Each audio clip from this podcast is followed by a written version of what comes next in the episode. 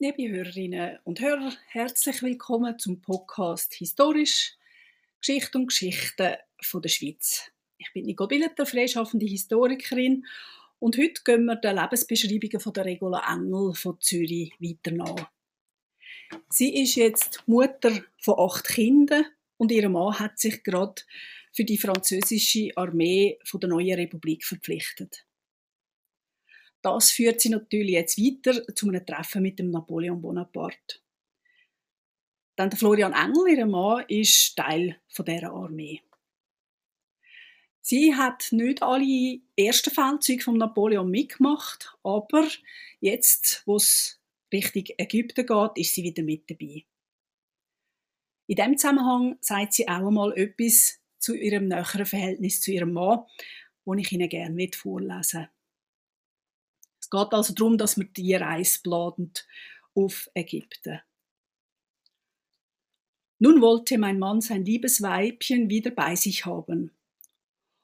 Obgleich ich eine recht böse Sieben sein konnte und ihm so wenig untertänig sein wollte, dass er selbst oftmals nach meiner Pfeife tanzen musste. Der brave Mann war jedoch immer geduldig und das machte ihn mir wieder desto lieber. So sollte es aber, nach meiner Meinung, in allen Ehen sein. Wenn die Frau etwas begehrt oder tut, dürfte der Mann nie widersprechen. Dann wäre Segen in der Haushaltung und Frieden im Lande. Für die Reise auf Ägypten, auf den Feldzug, hat Regula Engel ihre unterdessen acht Kinder in Frankreich zurückgelassen. Sie hat sich überlegt, dass die Kinder dort ja auch in Sicherheit wären und sie hat auch argumentiert wie so eine richtig gute Soldatenfrau. Sie hat die Überlegung gemacht, schließlich sind sieben von diesen acht Kindern im Moment Buben und die schaffen ja schließlich auch später dann sicher fürs Militär.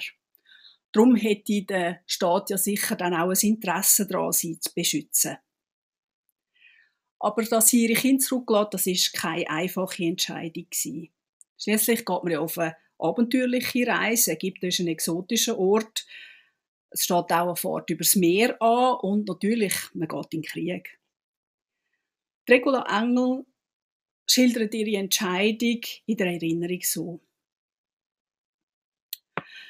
Man muss wahrlich selbst Gattin und Mutter gewesen sein und geliebt haben, wie ich liebte, um sich von dem Schmerzlichen einer solchen Wahl einen Begriff machen zu können. So groß aber auch meine Liebe für meinen Mann war, und obgleich ich auch schon auf dem Meere fuhr, so war ich doch nicht ganz ohne Furcht, denn die Anstalten waren so, dass sie auch Männern Nachdenken erregen mussten. Dadurch aber ward endlich mein Entschluss erleichtert, dass meinem lieben Mann nicht einen Augenblick der Gedanke kam, ob ich ihn verlassen dürfte. Nur mutig, sagte er, du kommst mit, wir teilen Freude und Leid miteinander. Nur der Tod soll uns trennen, sonst nichts. Die Offiziersfrauen, welche ihre Männer begleiten wollten, mussten unterschreiben, worauf wir dem General vorgestellt wurden. Ich war die Erste. Ist sie nicht schwanger? fragte der General meinen Mann. Ich weiß es nicht, war die Antwort. Fragt sie, versetzte der General. Mein Mann kam, mich leise zu fragen.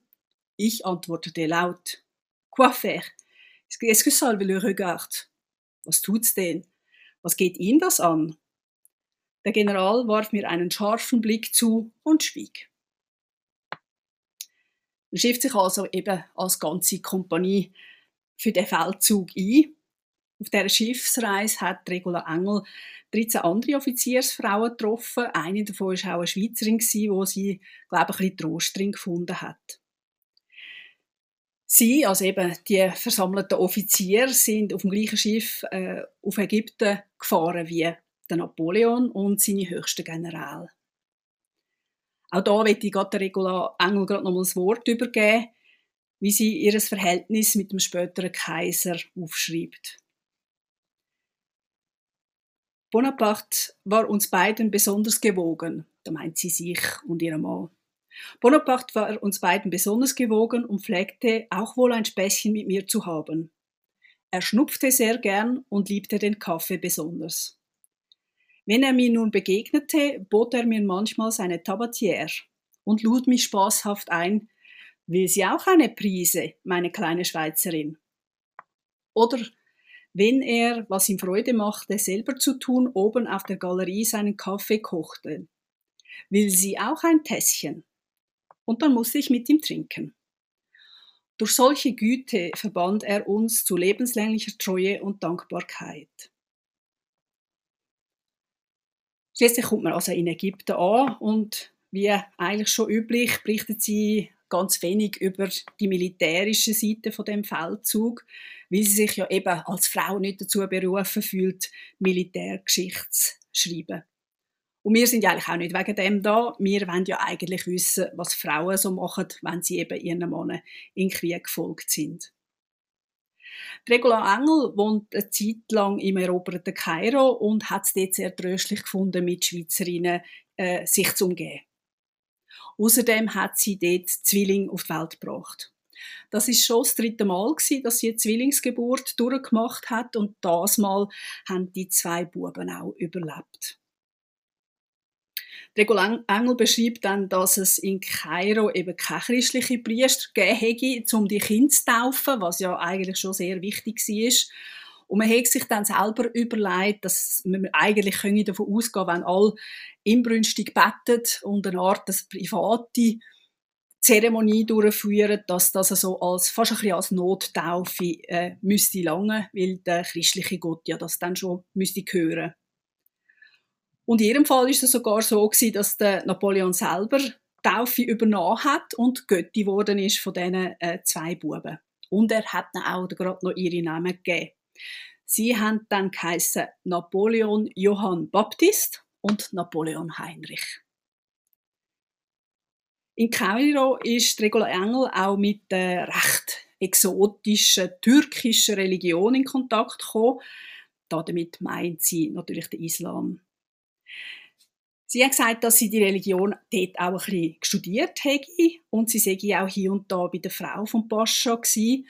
Die zwei haben sich sehr gut verstanden. Es sei fast ein freundschaftliches Band gewesen, das sie knüpfen ähm, Und das, obwohl sie einander eigentlich nicht haben können verstehen. Also keine hat Sprache von der anderen geredet.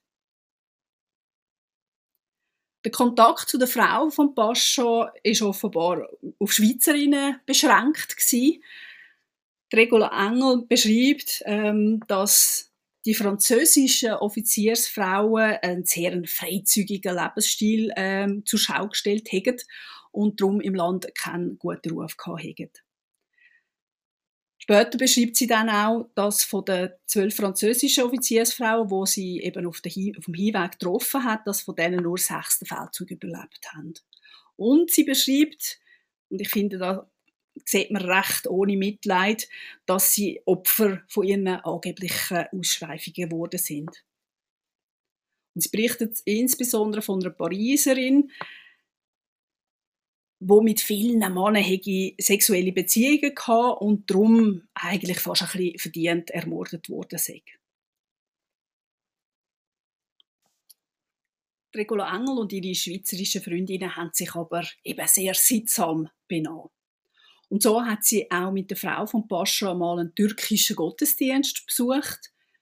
Und ihre Beschreibungen zeigt, dass sie nicht nur recht offen, sondern auch überlegt und recht respektvoll damit umgegangen ist. Das gilt allerdings dann nicht für ihre kurze Schilderung von jüdischen Gottesdiensten. Aber das hören wir jetzt gerade. Ähm, man hört übrigens dort auch so ein bisschen den leisen Humor, wo bei der Regula Engel manchmal auch ein bisschen durch die Ziele durchscheint besonders am Schluss von dem Text, den ich jetzt Ihnen gerne vorlese. Einst wurde ich neugierig auf den türkischen Gottesdienst kennenzulernen. Ich gab diesen Wunsch meiner hohen Freundin zu verstehen, das ist also die Frau von Poscha, und sie ließ mir merken, dass es sie freuen würde, wenn ich sie begleiten wolle. Der Türke, der von seiner Moschee zu bestimmten Stunden zum Gebete gerufen wird, besucht dasselbe sehr fleißig. Ihre Moscheen sind meist sehr prächtige Gebäude, recht wie sie sich für die Verehrung der Gottheit schicken. Man tritt ein und das Angesicht gegen den Aufgang der Sonne gekehrt, wirft man sich auf die Knie, der Oberleib beugt sich vor, so dass das Angesicht auf die Erde zu liegen kommt.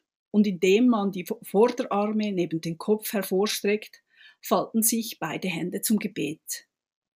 In dieser Lage, die wohl keine der bequemsten, aber gewiss die ehrfurchtsvollste ist, die sich der aus Staub und Asche gebildeten Mensch vor seinem Schöpfer niederwerfen kann, verrichtet jeder seine besondere Andacht im Stillen. Niemand stört den anderen, und da das Angesicht zur Erde liegt, so können auch die Augen auf keine fremdartigen Gegenstände fallen, die von der Andacht ableiten könnten. Dieser feierliche Art stiller und doch gemeinsamer Gottesverehrung gefiel mir weit besser als das unsinnige und betäubende Geplärr in den jüdischen Synagogen.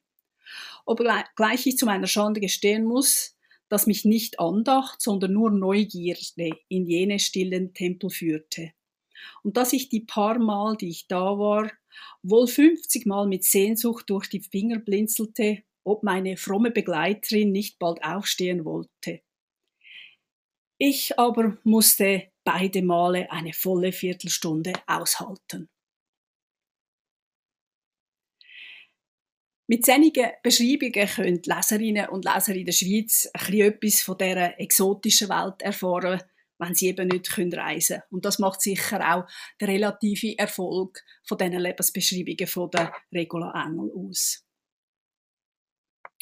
das, He das Teil vom Heer, wo jetzt eben der Florian Engel dient hat, ist weiter auf Syrien gezogen und seine Frau berichtet von ihrer Reise nach Gaza und Jaffa. Jaffa ist am 3.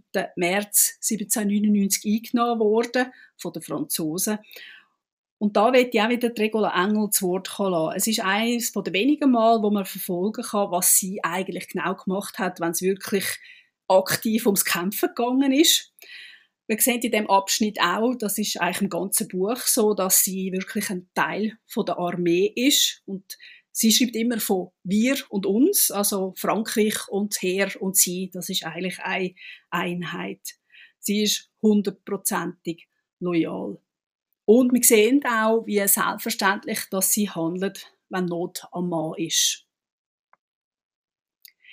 Hierauf gelangten wir den 3. März nach Jaffa, das mit Sturm eingenommen wurde.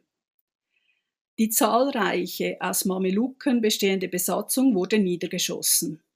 Zu dieser strengen Maßnahme war der General durch die Pflicht der Selbsterhaltung gezwungen. Wir hatten nicht Lebensmittel genug, um auch sie zu unterhalten, und ihre Anzahl selbst hätte uns gefährlich werden können.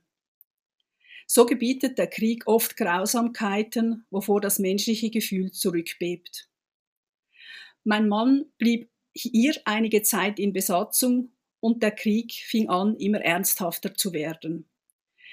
Die Dörfer um uns her waren beinahe alle aufrührerisch und nähergelegene einzelne Meierhöfe mussten wir durch abwechselnde Piket von 50, 60 bis 100 Mann besetzt halten. Der Dienst war sehr erschöpfend, besonders für die Offiziere. Da kleidete ich mich in Uniform und kommandierte einen dieser Posten als Leutnant. Indem ich jedoch nicht Französisch schreiben konnte, brauchte ich die Vorsicht, einen Unteroffizier meines Mannes mitzunehmen, der ein geborener Elsässer war. Diesem diktierte ich meine Rapports Deutsch und er schrieb sie Französisch. Wir hatten 17 Mann von einem anderen Regiment bei uns, die ihren Dienst sehr schlecht versahen und immer betrunken waren. Ich ließ sie entwaffnen und für zwei Tage in Arrest setzen. Die Offiziere unseres Regiments rühmten meine militärische Haltung und meine vollen Schweizer Waden gar sehr. Selbst Bonaparte und Kleber sollen gelacht und gewünscht haben, dass sie mich gesehen hätten. Abgesehen von dieser herzigen und ja, auch lustigen Episode, darf man nicht übersehen, dass äh, die Episode, die sie erzählt, heute in der Geschichtsschreibung als Massaker von Jaffa eingegangen ist. Es sind etwa zwischen 2500 und 4000 osmanischen Kriegern dabei umgebracht worden. Man hat sie als Meerführer geführt und dort verschossen oder mit Bajonett verstochen. Außerdem hat Napoleon die Stadt nach ihrer Über Eroberung seinen Soldaten freigegeben, dass sie sie haben zwei Tage plündern können. Dabei ist es wie bei solchen Gelegenheiten natürlich zu Vergewaltigungen und Mord kommen. Einige Hintergründe darf man nicht vergessen, wenn man das floggeschriebene Buch von der Regula Engel liest. Sie ist jetzt also 38, Mutter von 16 Kindern, wobei 10 im Moment am Leben sind. Und sie beschreibt ihre weitere Reise auf Jerusalem, Bethlehem, Samaria und zu anderen Städten, wo der Christinnen und Christen heilig sind. Schließlich geht es dann auf Frankreich zurück und der Bericht von dieser Rückreise ist sehr kurz gefasst und fast so überstürzt wie die Abreise von Napoleon aus Ägypten. Sie kommen schlussendlich in Nizza an und bleiben dort eine Weile. Sie folgt ihrem Mann auch nicht in die nächste Schlacht, weil sie ist wieder mal hochschwanger.